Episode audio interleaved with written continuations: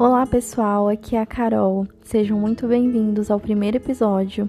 E hoje eu vou começar explicando o nome do podcast Terra do Meio.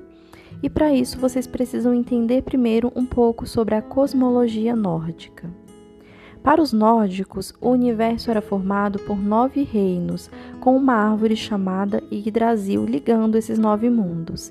E eu não vou aprofundar agora falando sobre Yggdrasil, porque nós vamos ter um episódio inteiro sobre isso mais adiante.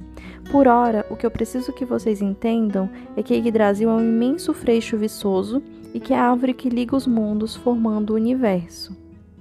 Terra do Meio é um dos vários nomes dados para Midgard, assim como Mundo do Meio, Reino dos Humanos e Terra-média. Lembrando que a expressão Terra-média foi usada por Tolkien na obra O Senhor dos Anéis. E na verdade ele se baseou muito na mitologia nórdica para escrever O Senhor dos Anéis. Qualquer semelhança é mera inspiração.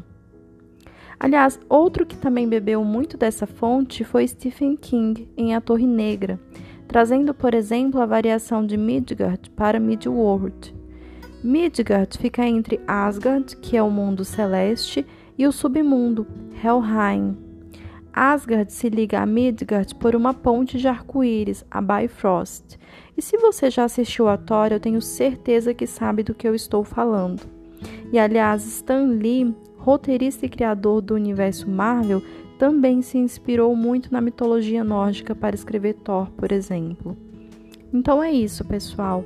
Eu espero que vocês tenham entendido o porquê do nome do podcast. Também espero que vocês tenham gostado e até a próxima.